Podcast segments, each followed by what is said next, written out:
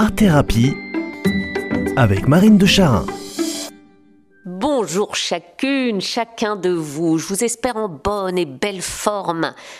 Je ne sais pas si vous êtes des sportifs, vous, des sportifs suffisamment en forme pour être des sportifs réguliers, ou bien si vous êtes des sportifs fous capables de courir 48 heures sur des dénivelés de folie au beau milieu de l'hiver qui gèle, ou si vous êtes des bodybuilders à gros muscles, ou plus simplement des sportifs du dimanche qui courottent dans les champs de tournesol une tige entre les dents avant la dinde dominicale.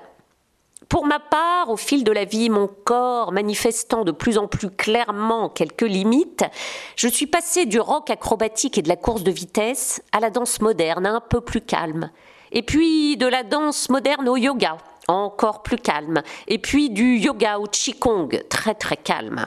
Ah, très belle discipline, douce, reposante, respirante, étirante, ultra respectueuse des besoins corporels et qui clairement améliore le bien-être. Donc, une habitude précieuse à poursuivre.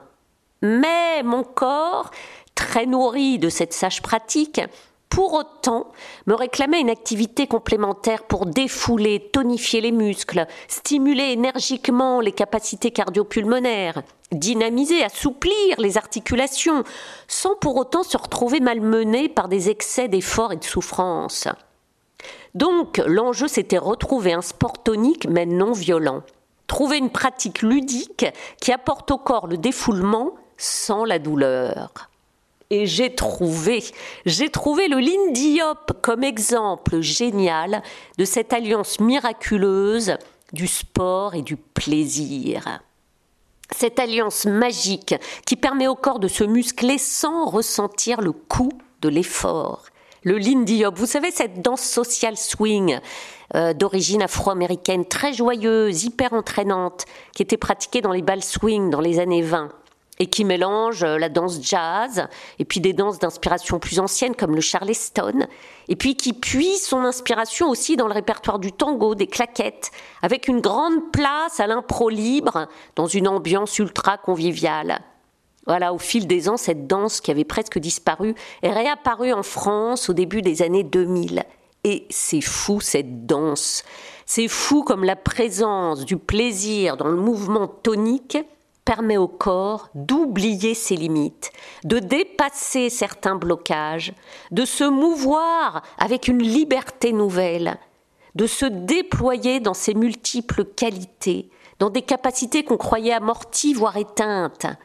Mais oui, le plaisir, la joie, le rire, associés au mouvement corporel depuis la tête jusqu'aux pieds, déclenchant des endorphines, vous savez, ces hormones du sportif, dites les hormones du bonheur, abolissent certaines limites physiques. Vraiment, les coinçages, les barrières sautent et le corps redécouvre une souplesse, une jeunesse. Ah, le pouvoir curatif et soignant du plaisir et de la joie. Vraiment ici, la joie est générée par tout un cocktail de facteurs. La musique, swingante, belle, qui porte et qui active le système nerveux sympathique du corps, qui lui insuffle de l'énergie la joie du partage dans le contact avec le partenaire de danse, mais plus largement avec l'ensemble des danseurs dans la salle, la joie de mouvements quasi burlesques, la joie de la créativité dans l'impro gestuel, et puis à la fin, au bout du bout, la joie de la joie, qui se nourrit en boucle d'elle-même et de celle des autres. Mais non, mais c'est tout simplement euphorisant, tout simplement thérapeutique. Plaisir, créativité et partage, eh ben on est en plein dans le bienfait art thérapeutique.